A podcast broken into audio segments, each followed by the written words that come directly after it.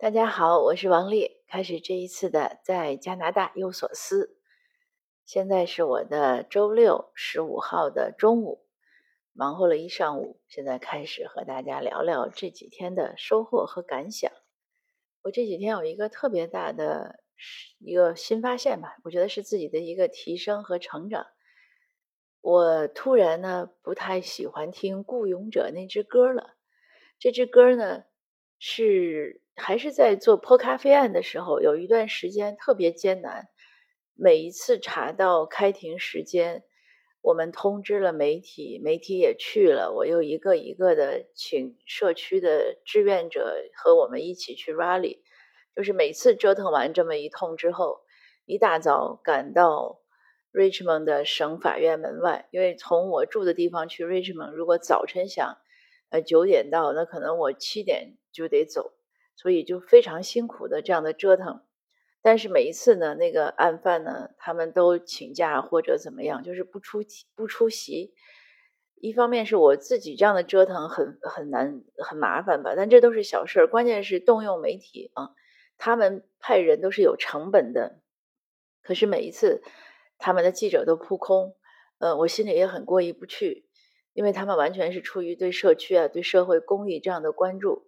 可是你让他一次一次的空白花那个钱，然后收不到新闻，那还有社区的人士呢一起去 rally，大家到了呢，发现哎又取消了，也挺失望。因为有的人可能也是，比如说请假呀，或者是呃怎么更改自己的计划去做，所以那一段时间心里非常难过的时候呢，呃，Linda 就是我们这边的一个华人协会的呃会长吧。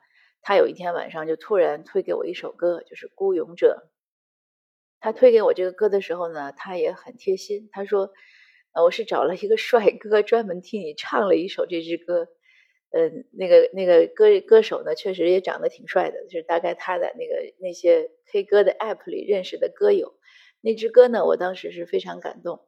所以后来每当我觉得很很难过的时候，就是很难。”觉得自己很难支撑的时候呢，我都喜欢听那支歌。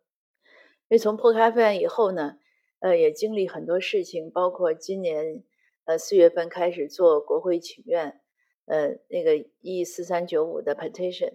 那做那个的时候呢，也是有一些负面的声音来自于社区啊，呃，来自于周围的人，甚至有我们自己很亲近的一些小伙伴都有质疑。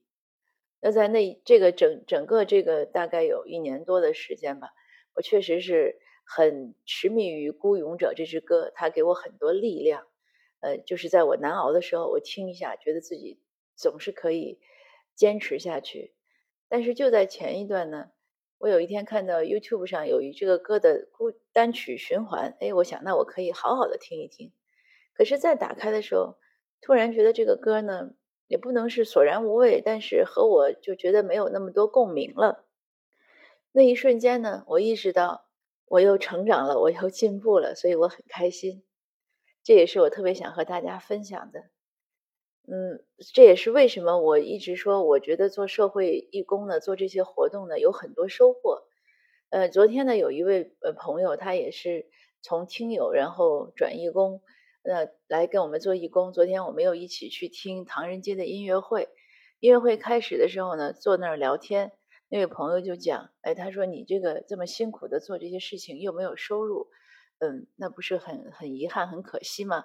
呃，我说我呢不是从这个角度看，我是从另外的角度看，因为我做这些反歧视呀、发展华社呀，首先是因为我认为我是社区的一员，如果这些事情不解决呢？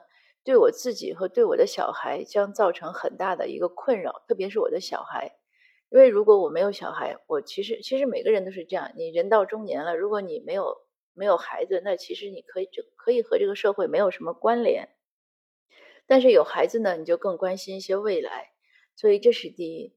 第二呢，在我做的过程中呢，嗯，我我自己是深刻的感觉到自己的成长啊、收获啊这样的经历体验。是非常多、非常丰富的，而且可以确定的说，如果我不做这些事情，我是没有这些进步的。就是我没有办法从我的其他的生活和工作方面获得这些进步，这就是一个特别宝贵的一个财富。那另外呢，嗯，其实我也是想说，我觉得我做其他的事情呢，嗯，他对这个社区、对社会的意义贡献呢，不如这件事情更大。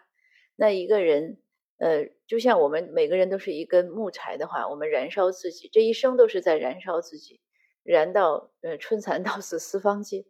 等灰烬了的时候，那我们也生命也就结束了。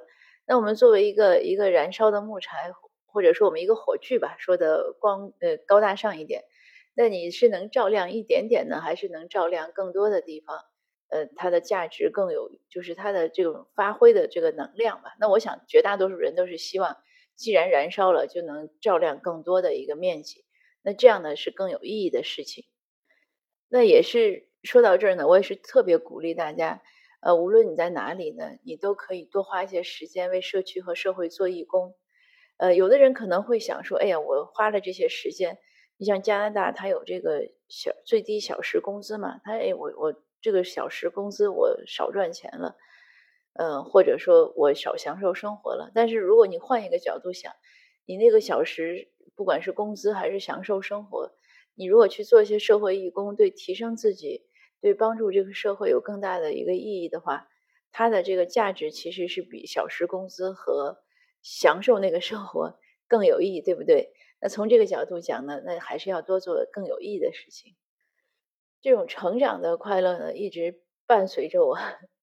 所以有的人讲呢，以前有朋友讲我，他说你这个主要是起点太低了，所以你才总能感到成长的快乐。这点我也承认。我经常和很多年轻人讲，我说你们不要心灰，不要气馁。我差不多从二十八九岁、三十岁才开始突然开窍，开始想很多问题，呃，包括对语言、对汉语、对中文的这样的一些语气啊，呃，一些词汇啊，这样的一些表达的思考。就是以前我在二十八九岁以前，我听话完全不懂听音儿，只是听字，字是什么反射到我我的大脑中就是什么。不懂得别人的委婉呀，一些呃延长语气啊，或者一些貌似拒绝啊，是什么意思？那差不多从二十八九岁以后突然开窍了啊，明白中文有这些含义。那当然后来又开窍的就更多了，开始一点点的呃思考人生，呃人生是为了什么？就是开始思考这些哲学问题吧，就是为什么要活着呀？你的这个呃生命的终终点在哪里呀？总之是这样的一些事情。那随着思考呢，我也就开始。呃，不断的调整我的人生方向，这个在之前我们也分享过。比如说，我弃商从文，我开始去读书，然后从硕士读博士，又包括移民，包括移民之后自己的这些事业的选择。呃，我做什么，还是在家里？呃，同样不去上班，在家里，那我是写什么文章？我关注什么问题？这个都是在思考之后的一个选择。所以我想呢，只要开始思考，开始反思呢。从什么时候都不晚。说这点呢，也是分享另外一个事情。这两天是我从其他人身上看到的，但是我想也是个比较普遍的一个现象。那我们有一些呃朋友呢，他在做事的时候呢，嗯，我想大家也会这样发现，就有的人呢是这样，他做错事，你跟他讲说这个事情不对的时候，一般有两种反应。第一种呢，就是说，哎，好，那我看一下，或者他就事论事的跟你讨论。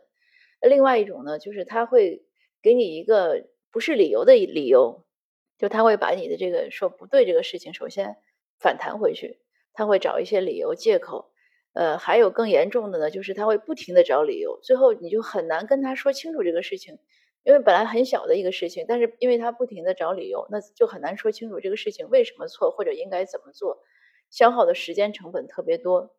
那这是我们一个年轻的呃义工身上呢是。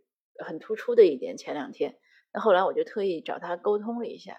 在沟通之前呢，其实我也有一些顾虑，因为嗯，毕竟人家也是来做义工，我也不是他的这个寿薪的老板，或者我也不是他的老师。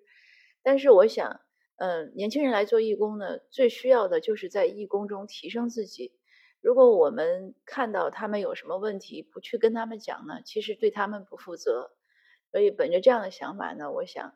嗯，那我也不怕得罪他。我说，那我们就聊一聊。嗯，我也是抱着 做好了被他是不喜欢的这个心理准备。但是毕竟年长这么多嘛，从年龄上也算两代人了。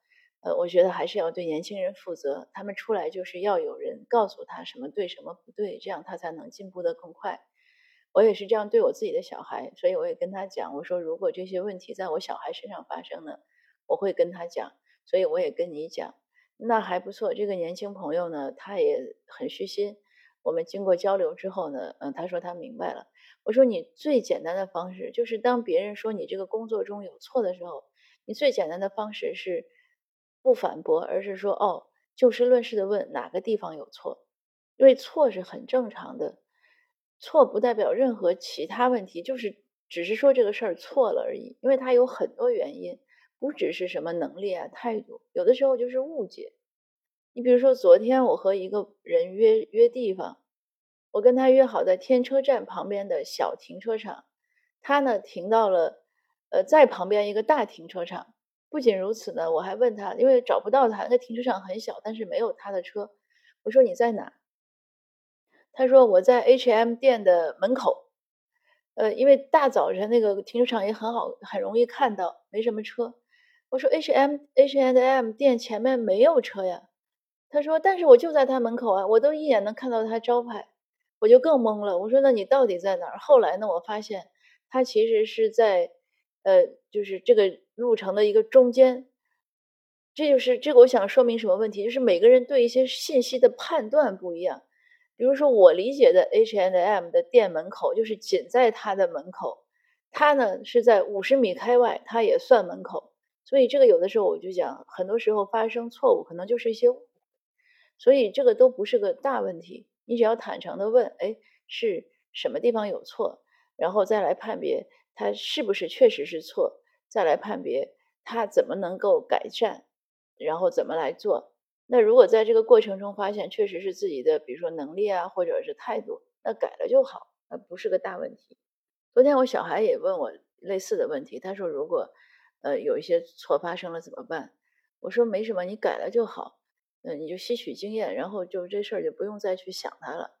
呃，不要认为说有错就是认为对自己能力的一个否定啊，甚至对自我的一个否定，那是超级不自信的。啊，也有一位朋友呢跟我交流，他说他呢觉得，呃，他不愿意承认错呢，就是他特别怕被否定，呃，他也特别怕承他承认他不如别人。那这个当然就更没必要了，因为人确实没有办法和任何人相比，因为每个人先天的条件太不一样了。呃，你无论外貌啊，这个出生呀，然后你成长的过程，这个没有办法选择的。我们只能是用今天，就是用自己的今天。如果一定要比较，那我觉得就是自己的今天和昨天去比。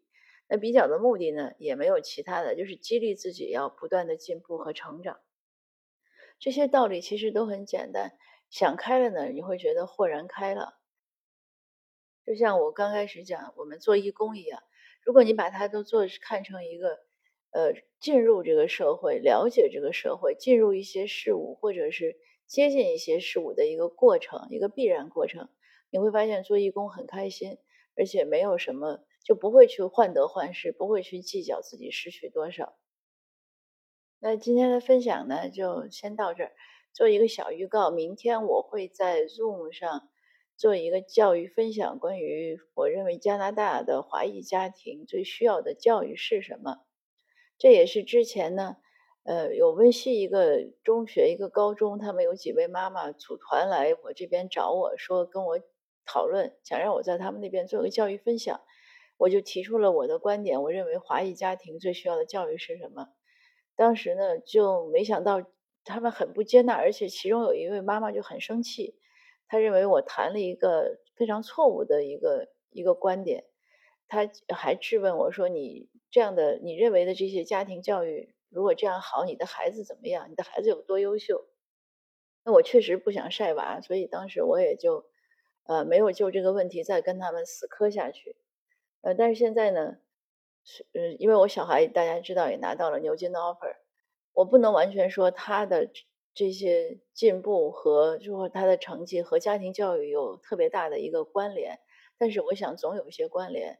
那现在就让我有一点底气来分享我的这样的家庭教育的观念，呃，这也是明天要做的一个主题。那这个观念是什么呢？我们我们先不剧透，明天再听。我已经把海报和那个 Zoom 的时间啊、地点啊都发到了我的听友群和朋友圈里。如果您还想加我的微信呢，可以加新泥匠，我也会写在今天的节目介绍中。呃，然后这个讲座如果错过也没关系，我一定会，如果如果一切顺利，那我会录屏会回放的。那我们就。或者明天见，或者下次节目见。谢谢您的收听，祝您开心。